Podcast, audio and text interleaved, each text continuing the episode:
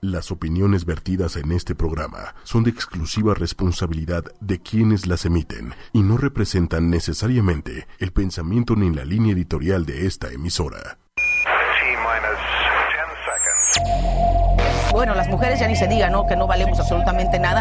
No han faltado alusiones misóginas. A nuestro rechazo como mujeres para aceptar esta nueva era de terror. Mujeres poderosas. Una mujer poderosa es una empresaria, una ama de casa, tu mamá, tu vecina, una profesora, tu hija, una vendedora, una presidenta, una comunicadora. Tú, yo. Mujeres poderosas. Ochoymedia.com con Patricia Cervantes. Muy buenas noches. Estamos estrenando programa esta noche. Mujeres poderosas, porque como bien escucharon hace un momento, una mujer poderosa puede ser cualquiera, una empresaria, nuestra hermana, tu tía, una cantante, tu mamá, tu hija, una presidenta, en fin, quien, quien quiera que sea puede ser una mujer poderosa, es una mujer poderosa. Y yo estoy ahora aquí acompañada de mujeres poderosas, pero antes les quiero contar un poquito de quién soy yo. Yo soy Patricia Cervantes, soy productora de televisión y de radio.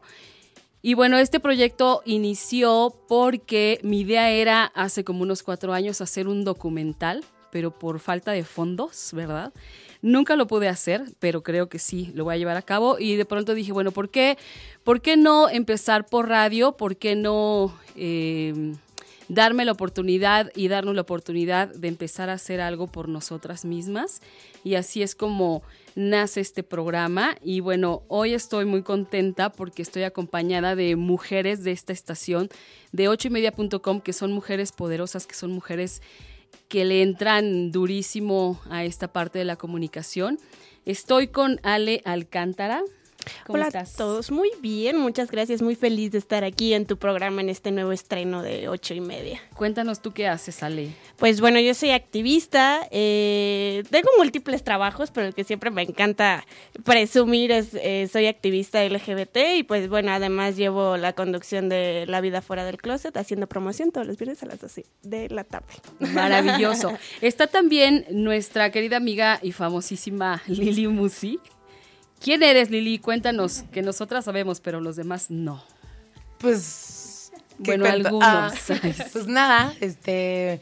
Junto con Manuel Méndez nos lanzamos a hacer lo que queríamos hacer y decidimos poner esta estación. Y pues en eso estamos. Maravilloso. Estamos también con Pati Galo. Pati, buenas noches. Hola Pati, hola Tocaya, ¿cómo estás? Muy bien, gracias por estar aquí. No, muchísimas gracias por la invitación. Y bueno, yo te cuento un poquito de mí. Yo estoy haciendo la conducción de Lienzo en Blanco, donde tratamos de tomar decisiones, tomar decisiones poderosas para nuestra vida. Yo soy alguien que cree en el poder de la mujer. Eh, soy mamá de una niña preciosa de seis años y terapeuta de pareja. Maravilloso. Y estamos también con Carmen. ¿Cómo estás, Carmen? Muy bien, muchas gracias, muy contenta. Muchas felicidades por este inicio de, de- de programa. Gracias. Eh, yo tengo el programa aquí de Sexualidad ocho y media, que acabo de terminar. Espero que lo hayan escuchado también. Sí. Eh, soy sexóloga, psicóloga, eh, psicoterapeuta, soy perito en materia de psicología, doy clases y por, ah, por el momento. Bueno, puro, puro mujerón tenemos aquí. Y hoy me acompaña también una amiga ya de muchísimos años, que quiero muchísimo, Adelina Mancera. ¿Cómo estás, Ade? Pati, estoy muy bien, muy feliz de acompañarte en este camino que estás emprendiendo hoy. Me encanta estar contigo en este estreno y es, pues bueno, es un honor. Eh, yo les cuento que soy psicóloga también. Eh, yo soy psicóloga enfocada al trabajo de todo, ¿no? De pareja, individual y manejo un enfoque transpersonal también. Maravilloso. Y bueno, yo les quiero contar un poco de lo que se va a tratar este programa. En este programa vamos a, vamos a hacer muchas entrevistas a mujeres famosas, no famosas, todas aquellas mujeres que representen o que tengan de alguna manera un poder que influya en otras, ¿no? porque yo estoy eh, convencida que el poder es un instrumento de transformación, es una herramienta para generar cambios. Y todas, de alguna manera, en algún terreno gozamos de un poder, ¿no? Y que lo hemos ido descubriendo a lo largo de la vida. Muchas veces la crisis, una crisis nos lleva a descubrir ese poder que, tenemos, ¿no? Y que ni siquiera nos imaginábamos que íbamos a tener. Aquí vamos a conocer la lucha de las mujeres, sus, sus convicciones, su confianza en ellas mismas y por ende en el futuro del país, del mundo. Y vamos a conocer mujeres de todas las épocas, porque yo creo que a lo largo de la historia, desde que la humanidad existe, ha habido mujeres poderosísimas, ¿no? Y que siempre han, han luchado por el cambio, han luchado por em, innovar y, hacerse respetar en todos sentidos, ¿no? Eh, tampoco quiero dejar a un lado la fuerza de los hombres, ¿no? Porque creo que también ellos son un elemento muy importante en nuestra vida. Y hay hombres que también son poderosos en el sentido de, que son apoyadores, son alentadores, son comprometidos, son compañeros, son amigos, ¿no? Y este programa que se llama Mujeres Poderosas, de ninguna manera hace menos a los hombres, porque también en ellos o de ellos eh, muchas veces tenemos o ganamos el poder que, ganamos, ¿no? Entonces, eh, yo les quisiera preguntar a ustedes, ¿de dónde creen que viene su poder eh, de cada una? ¿Cuál creen que es su fuerza interna? Tú, Ale, ¿cuál crees que sea la tuya? Ahí va a sonar como súper cliché, pero yo realmente digo, o sea, a pesar de que sabemos que el corazón es un músculo, pero más que el corazón, como la pasión de hacer las cosas, yo creo que definitivamente es lo que te da poder en, digo, en cualquier ámbito, ¿no? Tanto como madre de familia, como incluso hasta, o sea, desde un trabajo por el que muchas veces muy mal como sociedad hacemos, no vamos a veces ni un peso, pero hay gente que lo hace con un gusto y que se siente tan bien con eso. O sea, yo creo que el poder empieza, empieza desde adentro, ¿no? O sea, empieza desde tu pasión, empieza desde el momento en que te empiezan a gustar las cosas, que encuentras esa, esa cosa que te da una razón para levantarte todas las mañanas sin ser un grinch. Creo que desde ahí viene, viene el poder. Claro, ciertísimo. ¿Tú, Lili? O sea, yo digo que todas, todas las personas en el mundo tenemos un poder, solo que hay veces que hay cosas que como que te ponen unos lentes que no te dejan ver ese poder que tienes.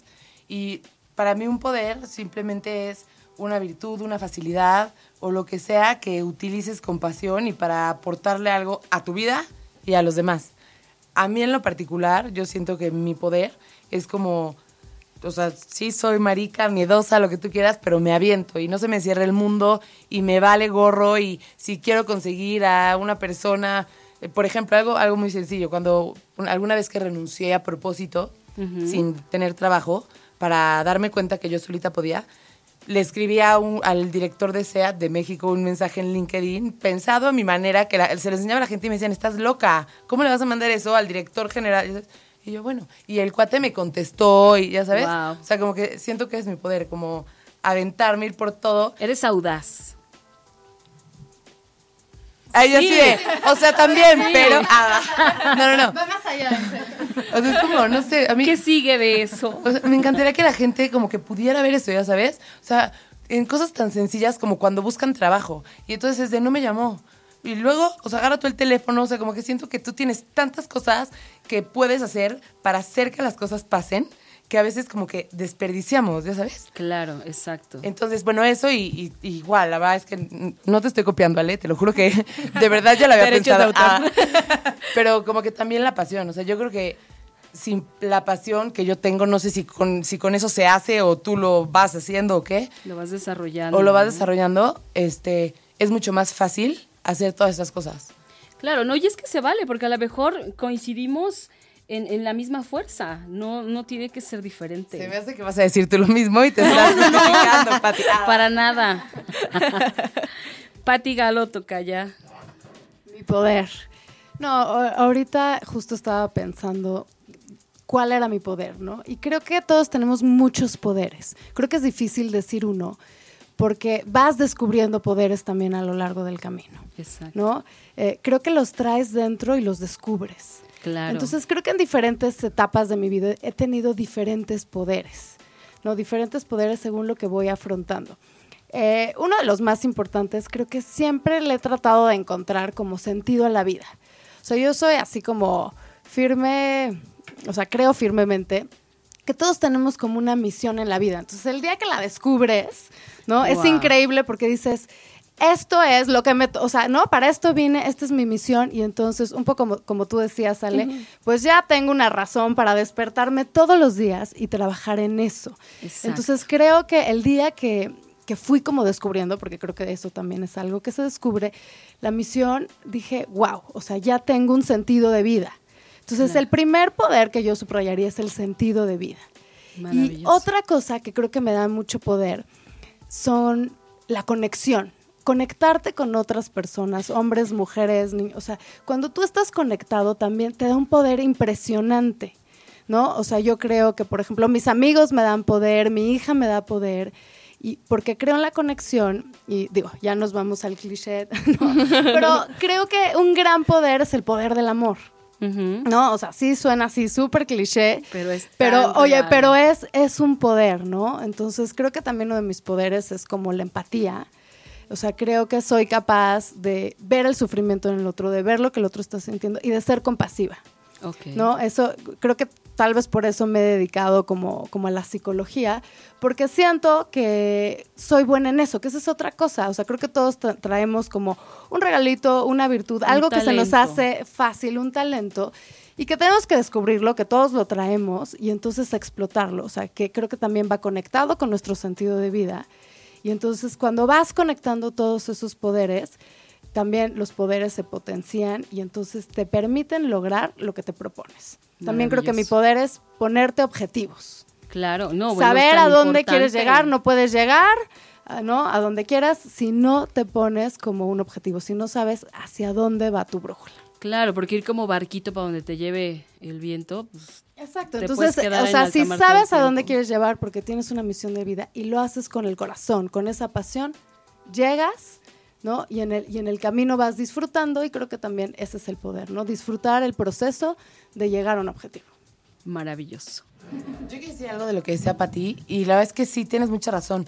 El poder de conectar con otras personas es un poder enorme porque a reserva de lo que ustedes piensen, no tenemos que estar todas de acuerdo en esta mesa. Claro. ¿Estás de acuerdo, Pati? De acuerdísimo.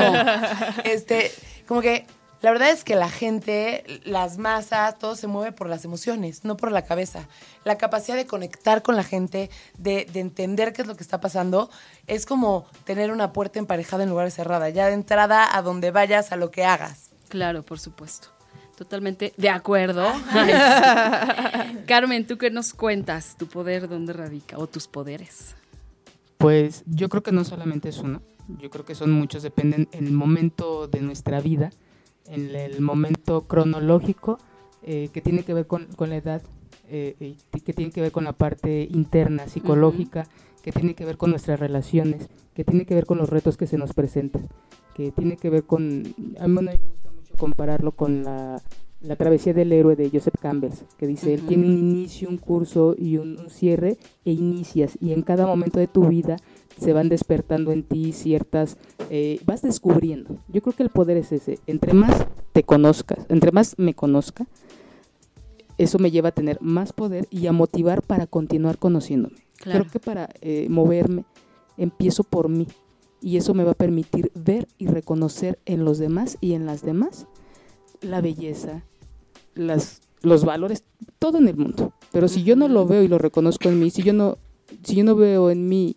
la belleza de un amanecer, en Ah, bueno. sentirlo, no voy a reconocer Claro. el que el que pueda verlo desde el desde el territorialmente el lugar más hermoso del mundo. Claro. Entonces creo que el poder empieza dentro y no tiene que ver con el ego, ¿eh? Tiene que ver con, con más allá de, de conocer las cosas que no se ven y que, y que sentimos. De ahí, Pati. Maravilloso. Ade, ¿qué nos cuentas? Ay, bueno, pues yo qué les puedo decir. Eh, mi poder radica en esto que estoy haciendo hoy, que es vencer, vencer este, los miedos, ¿no? Porque déjenme contarles a ustedes que están escuchándonos que todas las mujeres con las que estoy ya habían estado antes ante un micrófono como lo están haciendo ahora y en mi caso es la primera vez. Entonces me estoy estrenando también en esto. y bueno, atreverme a decir un sí eso me da poder, ¿no? En otros momentos me he refugiado en un no, porque ay, qué miedo, qué voy a decir, qué voy a hacer, qué pena, no sé si voy a poder. Y hoy dije, sí, no sé si voy a poder, no sé si lo que diga sea congruente, sea coherente, pero, está bien, me atrevo. En el micrófono lo resuelve. Exacto. Aquí. Es que hay veces que si piensas tanto en qué va a pasar, no, lo haces. O sea, solo te torturas, ya te sabes. Complicas. Da el paso y lo solucionas. Oye, ¿y puedes decir otra cosa? Ah. Las que quiera. Lili, es tu estación. no, no, es tu programa, Pati. Este, no, que también ahorita de lo que estaba hablando con Carmen, me di cuenta que también uno de mis poderes es no sé cómo decirlo, si, si la capacidad de asombro o, poder ser feliz con tonterías. La felicidad es un, es un tema de momentos, ¿no? Y también es un tema mucho de idealización, de idealización para adelante y para atrás. claro. Está comprobado que cuando tú piensas en momentos bonitos hacia atrás, la manera en que tú lo sientes es muy diferente a las que la sentiste en ese momento. Y hacia adelante también puede pasar. Es como cuando te quieres casar, ya sabes, piensas en la felicidad. Entonces yo creo que la verdadera felicidad y, de verdad estar bien contigo y así, radica en momentos chiquitos hacerlos grandes, ya sabes. A mí me encanta que me, me encanta que me, me sorprendo de cualquier bobada, ya sabes. O sea, de que voy a un lugar y es de, ¡Ah! no, ya sabes, y veo a un señor cortando cocos y es de, ¿cómo los partirá? Ya sabes, o sea, no se ¿cómo no se le ha desgastado el músculo? Yo qué sé, como ese tipo de cosas te hacen, no sé, emocionarte todos los días. Esa es la, sal de la vida también, ¿no? El, no perder la capacidad de asombro, de ilusión, de, no sé, de las emociones. Eh, a mí me gustaría que, que, las amigas que nos están escuchando y los amigos también, ¿por qué no? Que nos escriban y que nos digan qué les hace a ellos poderoso, qué te hace a ti poderoso. Entonces, bueno, les voy a dar las redes de ocho y media. En, este, en Twitter estamos como arroba ocho y media oficial, en Facebook como ocho y media y ya. Ahí es más que suficiente. Ahí nos pueden escribir, díganos eh, lo que quieran, qué les hace a ustedes poderosos, cuéntenos lo que les ha pasado, díganos qué les parece el programa. Estamos, estamos en, estas redes para ustedes. Y yo les quería leer una cosa eh, muy chistosa que me, mandó una amiga, que me mandó Concha León Portilla para el programa de hoy.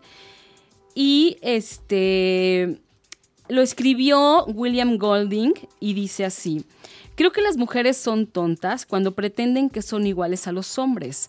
Son muy superiores y siempre lo han sido. Lo que sea que le des a una mujer, ella lo hará más grande. Si tú le das esperma, ella te dará un bebé. Si tú le das una casa, ella te dará un hogar. Si tú le das comestibles, ella te dará comida. Si le das una sonrisa, ella te dará su corazón. Ella multiplica y agranda lo que le das por lo que si le das basura, debes estar listo para recibir una tonelada de mierda. Esto lo escribe un hombre que entiende a las mujeres, que se llama William Golding, que es novelista, escritor y poeta británico. Bueno, era porque ya se murió. Entonces, este, bueno, esto me pareció como, como muy chistoso, ¿no? Un, un hombre que por fin entiende a las mujeres. Pero bueno, hablando de toda esta parte del poder, eh, yo creo que siempre hemos sido mujeres fuertes, siempre hemos sido seres fuertes, aunque muchas veces se nos ha dicho lo contrario, ¿no? Y yo, por ejemplo, quisiera contarles que em, cuando hacía mucha televisión siempre trabajaba con puros hombres. Muchas veces era yo la única mujer en un equipo de 10, 12 hombres y me iba con ellos a grabar por días, por semanas y era la única mujer y es para mí ese era mi estado natural. Yo amaba estar con hombres porque decía que creía que las mujeres eran muy complicadas, ¿no? Decía, qué horror estar entre puras mujeres, todo el tiempo se están peleando, todo el tiempo están diciendo, y entonces yo así fui muy feliz muchos años. De pronto la vida me fue llevando como por diferentes situaciones hasta llegar al punto en el que tengo que empezar a trabajar con mujeres, en el que tengo que empezar a tratar con muchas más mujeres de lo, de lo que lo hacía antes, ¿no? Y qué maravilla de verdad descubrir que haciendo equipo entre mujeres se pueden lograr cosas maravillosas y que puedes comunicarte, bueno, yo puedo comunicarme con ellas mucho más fácil de lo que, había pensado, ¿no? Es más, yo les voy a decir, jamás me imaginé estar en un programa de radio con puras mujeres. O sea, me, me parecía como imposible, para mí eran intratables, ¿no? Y es que al principio, o sea, la verdad es que sí hay muchas mujeres complicadas, pero hombres también. Claro, ya sabes, o sea, eso es una característica del ser humano, ¿no? De... Pero sabes qué? que yo también traía esta idea como, como sembrada de que, ay, las mujeres son muy complicadas, las mujeres lloran por todo, las mujeres se quejan de todo. Ajá, exacto. Entonces yo decía, no, no, no, qué horror irme a una grabación y llevarme y estar con mujeres todo el tiempo, no, horrible. Pero de verdad, qué delicia es poder trabajar entre mujeres y descubrir todo lo que se puede hacer. Es, eh, tenemos un poder impresionante y cuando nos juntamos es terapéutico. Sí, yo creo que no, entre mujeres no deberíamos de, olvidar eh, esta este término de sororidad, ¿no? O sea, esta cuestión de ayudarnos entre mujeres. O sea, imagínate si pones a por un ejemplo, como ahorita, o sea, si pones a un montón de mujeres que saben su poder y que son súper poderosas a trabajar juntas, o sea, imagínate todas las cosas que puedes hacer, o sea. Perdóname. Claro. explica qué es sororidad? ¿Cuál de las dos? Bueno, yo como explicación coloquial, de sororidad, exactamente. sororidad, ¿eh? ¿cómo tu Este, pues sororidad es como esta cuestión de mujeres ayudando a mujeres. Así de fácil y sencillo. O sea, como esta cuestión de. Apoyo. Apoyo, de si estoy viendo que estás subiendo, te ayuda a subir más, no te ponga el pie. O sea, como esta cuestión de pues ayudarnos entre nosotras. Hay una antropóloga mexicana, eh, Marcela Lagarde, que sí acuña, este, bueno, ella sí describe este eh, concepto. Yo estoy muy apasionada con el tema, quiero que lo empecemos a sembrar en la sociedad, porque este, ella dice que esto es hermandad entre mujeres, la sororidad, ¿no? Tiene, pues bueno, muchas definiciones en otros idiomas, pero en México así se traduce. Hermandad entre Hermandad mujeres. entre mujeres. Entonces, si empezamos a usar esta palabra en nuestro vocabulario, empezamos a resignificar muchos conceptos, empezamos a transformar culturas. Entonces, el trabajo con la sororidad, bueno, para mí es un camino muy amplio de muchas promesas de poder. Claro, está maravilloso. Y como lo hemos dicho y como yo lo creo, el poder es una herramienta para transformar. Para transformarte primero tú y después a todos los que vienen junto a ti, ¿no? Que en este caso, principalmente las mujeres, bueno, yo pienso en mi, en mi hijo, ¿no? Que es un varón y que quiero eh, hacer la diferencia, ¿no? Que él haga la diferencia, que empecemos también a cambiar por ahí toda esa parte de, clichés que ya existen, de ideas preconcebidas y demás, ¿no? Y bueno, si me permites, Patti, fíjate que cuando yo empecé a trabajar con mujeres, me cuestionaban, ¿por qué con mujeres? ¿Y los hombres qué? Y yo les decía, no, no es que se esté excluyendo, es que si nosotras nos transformamos, los hombres se transforman. Cuando yo me transformo, genero también que el otro se vaya transformando, ¿no? Entonces, es un trabajo individual en donde si yo me voy, si voy siendo una mujer más integrada, el hombre que se relacione conmigo también va a tener esa oportunidad de relacionarse así. Entonces, tenemos esa oportunidad de transformar también al otro género. Claro, eso está maravilloso. Y este, yo quisiera que escucháramos un audio la revista Forbes sacó, ha sacado en varias ocasiones eh, las mujeres, las 100 mujeres líderes, las 20 mujeres líderes, las X mujeres líderes. Y aquí sacó, hicieron unas entrevistas muy interesantes a las ocho principales mujeres líderes de México. Entonces yo rescaté esos audios para que los escuchemos y para que nos demos cuenta eh, toda esta parte que, las hay en todas las, áreas y en todos los terrenos, ¿no? Y que sepamos un poquito de cómo cada una lo ve. No sé si estamos listos. Va. Mujeres Poderosas, ochoymedia.com, con Patricia Cervantes. ¿Qué es el poder? Olga Sánchez Cordero, ministra de la Suprema Corte de Justicia de la Nación. Es la oportunidad que tiene una persona para llegar a posiciones de decisión y siempre en beneficio de aquellos que de alguna manera llevaron a esta persona a ocupar esa posición. Lidia Cacho, periodista y activista social. Es un instrumento para poder eh, transformar. El poder es una herramienta que nos ayuda a equiparar las fuerzas ciudadanas, la información verídica, para convertirnos en, un, en un contrapoder. Lila Downs, cantante y antropóloga social. Siento que la palabra empoderamiento para mí representa una palabra muy positiva, porque pienso siempre en ella para la mujer, porque muchas veces estamos sumisas y tristes. Y creo que es importante empoderar la fuerza que uno trae desde dentro para hacer cosas positivas y grandes para la sociedad. Denise Dresser, académica, columnista y analista política. La capacidad de influenciar a otros, la capacidad de sacudir conciencias, la capacidad de lograr que los mexicanos miren a su país de otra manera y con más honestidad, la capacidad de empujar los límites de lo posible y abrir brecha para las mujeres que vienen detrás de mí. Gabriela Warkentin, directora de W Radio, académica de la Universidad Iberoamericana, co-conductora en Foro TV y columnista. El poder es la capacidad de, hacer, es la capacidad de actuar, es la capacidad de, de desarrollarte, pero sobre todo el poder es hacer. Paola Longoria es la raquetbolista número uno del mundo. Es un reto, un compromiso conmigo misma de siempre tratar de hacer las cosas bien, de ser una líder en todo lo que hago, pero también el poder disfrutar y hacer las cosas que me gustan. Realmente el compromiso de estar en mi deporte ahorita como número uno a nivel mundial y seguir esa disciplina que desde chiquita tenía, para mí eso es el poder. Marta de Baile, empresaria y conductora. Para mí el poder es el don, la suerte la postura para poder tener la oportunidad de cambiar las cosas. Implica una gran responsabilidad y un alto nivel de conciencia de darte cuenta la influencia que tienes sobre los demás y obviamente la posibilidad que tienes de cambiar las cosas para bien. Tatiana Bilbao, arquitecta.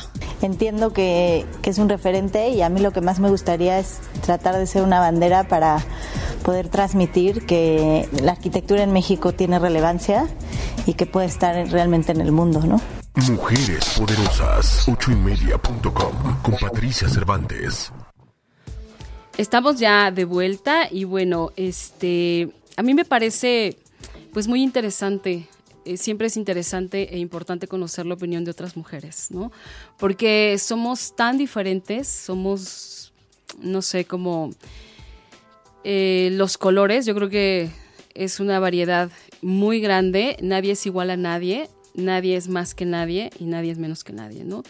Y este, fíjate que está, esto que acabo de decir, hace poquitito en Facebook justamente vi a una maestra que eso les enseña a sus niños, ¿no? A los niños de primaria. Entonces es como cuando empiezas a trabajar desde chiquito en hacerlos poderosos y poderosas, todo puede ir cambiando. Y yo le apuesto siempre al cambio, siempre le apuesto a eso, ¿no? Como les contaba hace un ratito, tengo un hijo que ahorita ya tiene 16 años, pero desde chiquitito ejercía su poder de, opinión, ejercía su, sus deseos. En la escuela, por ejemplo, había una maestra que le decía güerito, ¿no? Y entonces él volteaba y le decía, no maestra, yo no soy güerito, tengo nombre. Y me llamo Emilio, ¿no? Entonces ya empezando por ahí, ¿no? Que nos llamen por nuestro nombre, que nos digan eh, como con respeto lo que debemos ser. Y creo que por ahí podemos empezar también a trabajar y hacer muchas cosas que nos lleven a otro lugar a todas las mujeres, ¿no? A mí me gustaría, por ejemplo, saber eh, de cada una de nosotras no sé, las que, las que tengan hijos y las que no. Eh, ¿Qué harías tú, por ejemplo, Ale, para, para cambiar? ¿Qué, si te dijeran, tienes que poner hoy una regla o tienes que poner hoy un mandato o tienes que decir algo que de hoy en adelante tiene que hacer la sociedad para cambiar, ¿qué pondrías? ¿Qué dirías que se debe hacer? Pues digo, en parte mi trabajo como activista es eso, ¿no? O sea, es, es romper como todos estos estigmas, clichés, estereotipos, sobre todo pues por el hecho de que estoy trabajando por una comunidad, que es la comunidad LGBT que desgraciadamente en México y en muchas partes del mundo eh, pues se sigue tratando a esta comunidad como comunidad, como ciudadanos de segunda, ¿no? Entonces, igual cuando yo comencé con todo esto, yo sabía que no tenía que pararme enfrente de la gente y decirle, es que nos tienen que aceptar. Lo primero que tenía que hacer era entrar a la comunidad y decir, empiecen a aceptarse. O sea, no, puede, no podíamos, nosotros, o sea, como nosotros como comunidad LGBT no podemos pedir aceptación si ni siquiera nosotros nos aceptamos. Y entre nosotros, o sea, siempre se habla mucho de la discriminación que hay de la sociedad heteronormada y patriarcal y shalala, shalala, hacia la comunidad LGBT, ¿no? Pero muy pocas veces se habla de la misma discriminación que dentro de la comunidad hay, ¿o no? O sea, por ejemplo, dentro de mujeres se ve muchísimo. O sea, mujeres que lesbianas que no andan con una bisexual porque para ellas ser bisexual es igual que ser promiscuo, ¿no? Que ser promiscua en este caso, ¿no? O sea, definitivamente creo que lo primero que tenemos que hacer es eh, empezar a aceptarnos y algo que eh, es muy chistoso porque lo vi en una película, pero la verdad no recuerdo el nombre, pero la verdad es que me causó un impacto muy, muy, muy fuerte y fue esta cuestión de estamos en un mundo donde estamos intentando hacer que la gente viva su realidad como nosotros queremos, ¿no? Y viene como esta cuestión de empatía, o sea, creo que ya empieza a ser momento de empezar a adentrarnos en la realidad de las demás personas, o sea, para poder entenderlos definitivamente tienes que, que meterte en su, digo, no totalmente en su mente, pero sí ser empático. Entonces Claro. creo que definitivamente si yo tuviera que poner como algún mandato o algo así, sería empezar ya como sociedad, empezar a, a movilizar conciencias y hacer un cambio cultural que nos hace falta como no tienen una idea.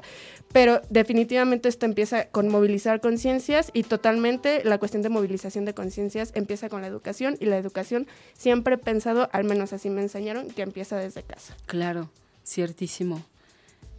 Tú, Pati, es que Lili no oyó la pregunta.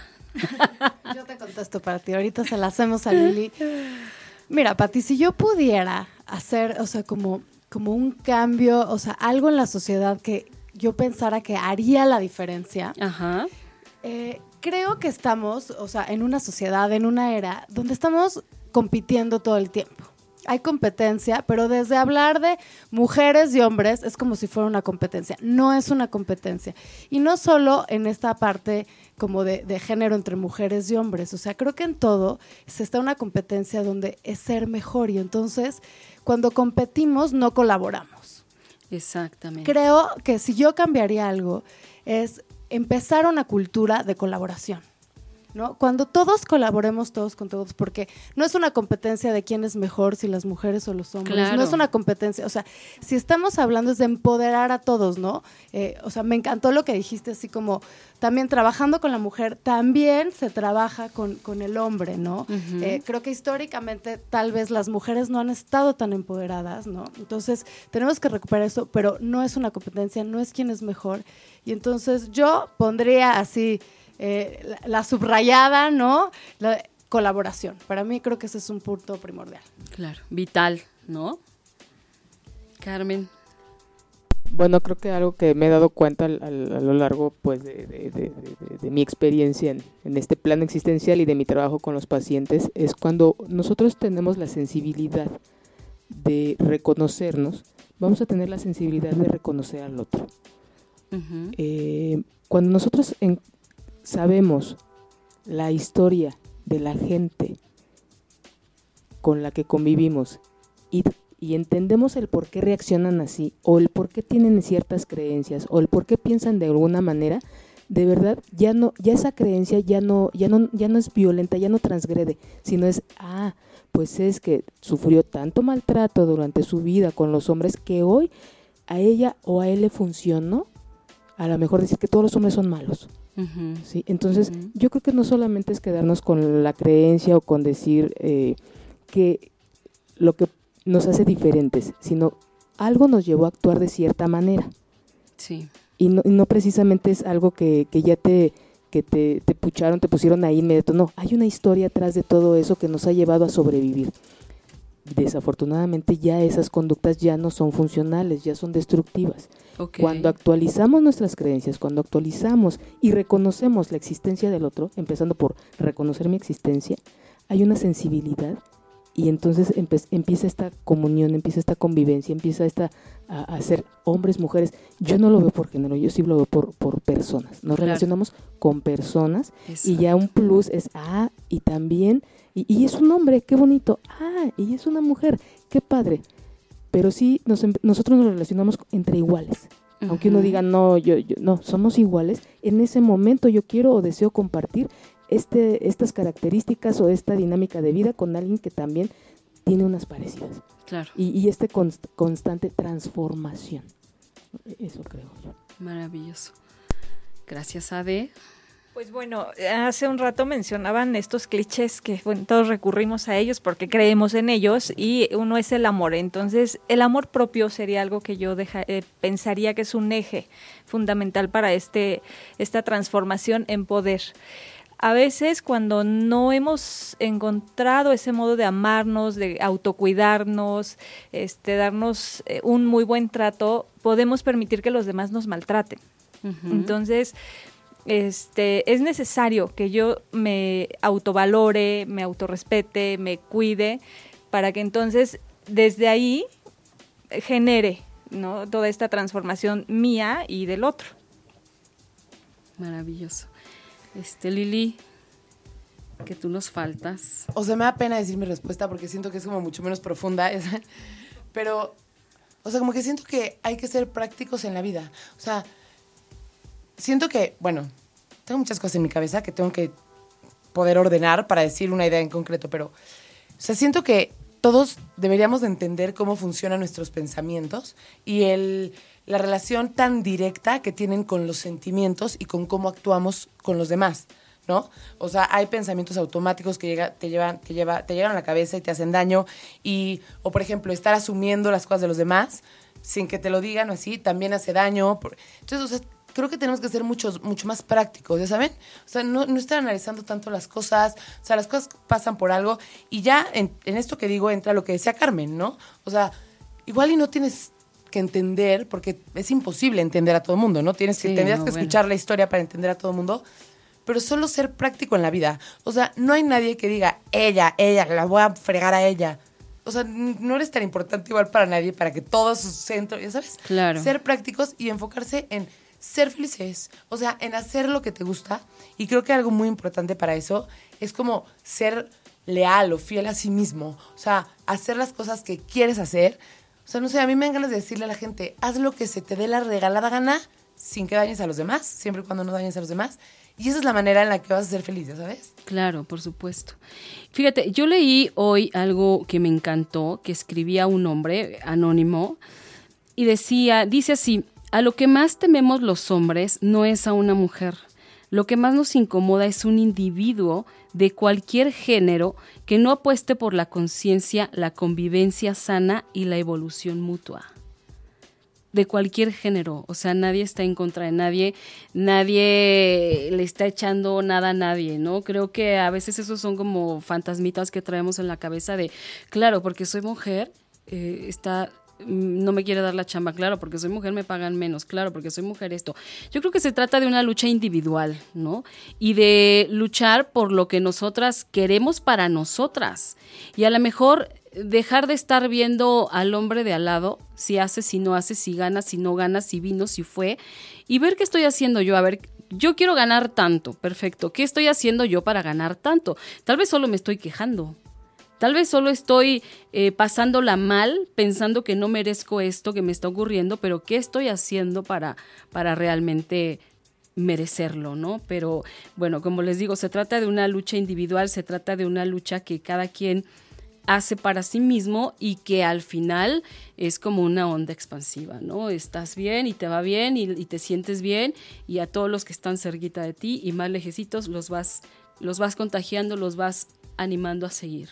A mí me gustaría nada más decir algo. Sí. Como que yo a veces pienso que, te- o sea, que no quiero decir ni tenemos ni deberíamos, pero nos sería más fácil si dejáramos de ver todas las cosas como una lucha, ¿ya sabes? O sea, siento que hasta en una relación todo tiene que ser lucha y vamos a estar bien. O sea, siento que tenemos que quitarnos que para estar bien hay que luchar. O sea, desde la gente que dice, bueno, para llegar alto en la vida, pues uno tiene que empezar, a, no a fuerza, ya sabes. Y, y de todas maneras, aunque sí tengas que empezar desde abajo, no, no, no tiene que ser una lucha hacer Claro. algo que estás construyendo. Es más una construcción que una lucha. Claro. Y es más fácil, ¿no? Creo que podría ser mucho más fácil de lo que nos imaginamos.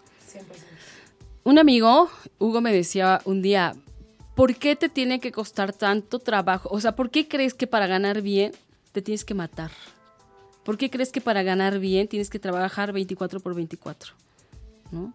Empezando por ahí, analizando todas esas cuestiones y he llegado yo a muchas respuestas, ¿no? Es que digo, la única que cree eso soy yo y así lo vendo, ¿no?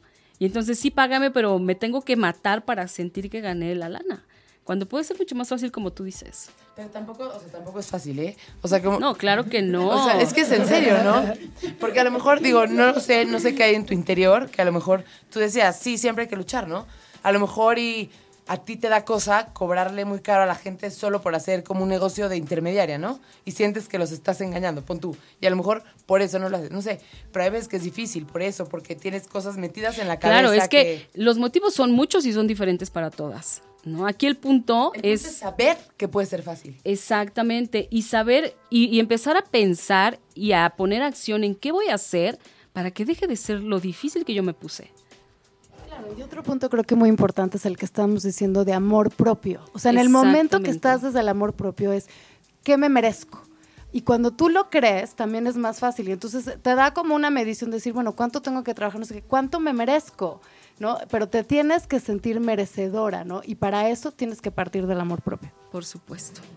Y bueno, estamos, ya Meni me está haciendo señas para que este, empiece yo como aquí a, a- a despedirme.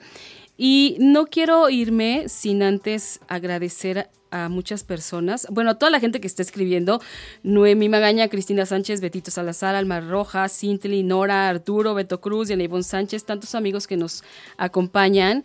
Este, no puedo enumerar a todos, pero sí quiero agradecer a, a Manuel Méndez por crear y por apoyar este, siempre mis proyectos, porque siempre cree y porque sí le echa todas las ganas del mundo a cada uno de los programas que hace, ¿no? A Lili, que es parte vital de ocho y media.